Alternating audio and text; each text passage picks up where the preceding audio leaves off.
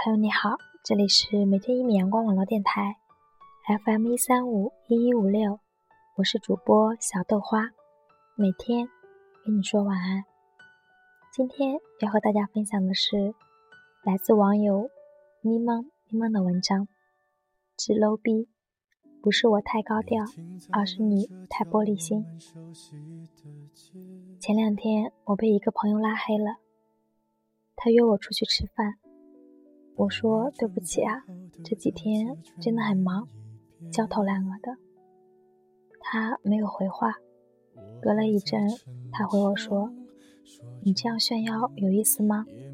就你忙吗？你是大忙人，日理万机的。我就是在家闲着，不好意思拉低了你的朋友圈的质量。以后还是不要打扰了。我一个忙字。”牵扯出他这么多波澜壮阔的心路历程。我一公好狗，每天哼哧哼哧的写文章，这也很高级吗？难道不是说我在希腊游轮上度假，闲得发慌才是炫耀吗？我想给他回复，理性的探讨一下炫耀的真谛，结果已经被他拉黑了。原来，对于玻璃心的人来说，忙也是敏感的词了。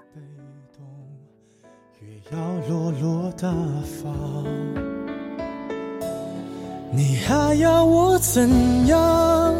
要怎样？你突然来的短信就我有一个特别憨厚老实的朋友，前段时间去参加同学聚会，晚上在烧烤摊上撸串。他好心的说自己开了车，吃完之后可以顺路送你回家。结果这一句话让对方当场就发飙了，张口就骂：“就你有车，有车了不起呀？你就是搞个同学聚会，还是让你来显摆车的呢？这样做有意思吗？”我那朋友觉得特别委屈，想辩解几句，对方就更不爽了，生气于。凭什么当年的一个小屌丝，现在买得起车了，还可以拿来装逼？于是，一拳过去，我朋友一躲，撞到路边的柱子，还去了趟医院。就这么一句“我开车送你”，就引发了一场血案。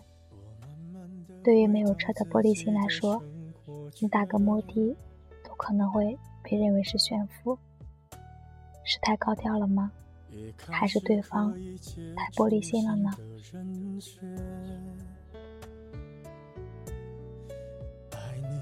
我以前认识了一个人，专注骂我高调几十年。我发微博上显示了手机型号，他留言说我在故意炫耀 iPhone。我发最近看的书，他留言说我装逼。我发影评，说自己不喜欢某部大片。他留言说我高冷，我顿时觉得真是三百六十度无死角的人，于是我把他拉黑了。这两年都没有交集了。朋友说最近还看到他在微博上继续孜孜不倦地吐槽别人各种高调爱炫耀。因为这种嫉妒狂魔，我们就要学着低调、低调再低调的做人吗？这种人浑身都是敏感点，我要考虑他们的感受，还能正常的生活吗？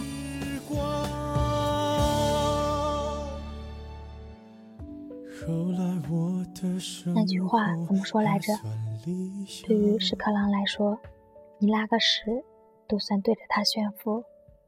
如果你不曾羡慕，怎么会觉得对方在炫耀呢？你吐槽别人高调爱炫耀的同时。暴露的不就是自己的短板、自己的缺憾、自己的匮乏吗？必须要说，有些人的炫耀是真的炫耀，比如说每天在朋友圈晒车、晒旅游、晒人脉，故意确实是不对的。你可以选择不看，但是很多时候真的不是故意的。想起大学的时候，和同学去吃个麦当劳，都被骂会炫富，吃得起高档的快餐了不起啊！想起我以前一个学弟被问到在哪儿工作，他回答说在银行，也被骂，你有个好工作了不起啊。当有人讨厌你的时候，会在背后一直絮絮叨叨的说你的坏话，你要反思一下自己是不是也有这个问题，没有考虑到别人的感受，是不是自己年轻气盛的时候也犯了一些错？但是最关键的。至少做到两点：意识到对方是不是一个玻璃心，或者说低估了玻璃心恶心你的能力。如果像你一样，总有人赞美，围绕着我的卑微，也许能消退。其实我并不我们何必庸人自扰呢？朋友圈是自己的，如果我们的初衷就是为了记录此时此刻的生活，别人的眼光和话语根本就可以忽略不计。人总是这样，看见别人过得比你惨，心里一万个舒坦。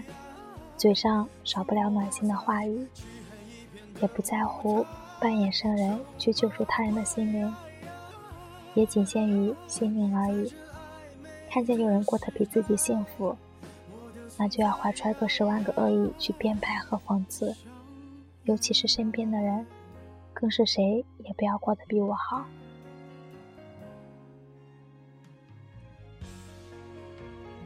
我看着朋友圈和微博里的小伙子的用心，姑娘们的喜悦，反而是心情大好。一年一年，连之前木头疙瘩一样的男士们，也在节日和老婆的熏陶下，逐渐浪漫起来了。有的直接转账，也知道一三一四五二零了；有的买了永生花、金箔花；有的带着孩子，全家一起去吃个大餐；有的知道。买礼物了，这有什么不好吗？谁家的日子也是其乐融融，嬉笑怒骂，尽在不言中。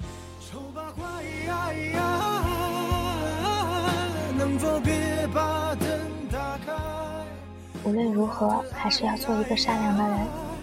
无论你现在是单身还是恋爱，是快乐还是委屈，如果身边的人幸福。即使你做不到真心鼓掌，也没有必要恶语相向。如果别人选择公开自己的恋爱，甜蜜浪漫，即使做不到真诚祝福，最起码也应该保持沉默。毕竟我们都曾爱过。所以，请不要以这样莫须有的罪名，去绑架每一个恋爱中的男女。唯愿有情人眼中只念彼此，世人心中。结念善缘。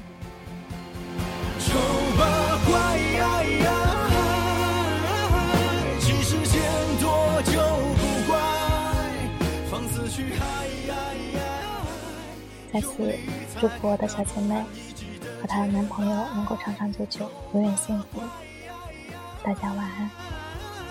这是我们的时代，我不存在。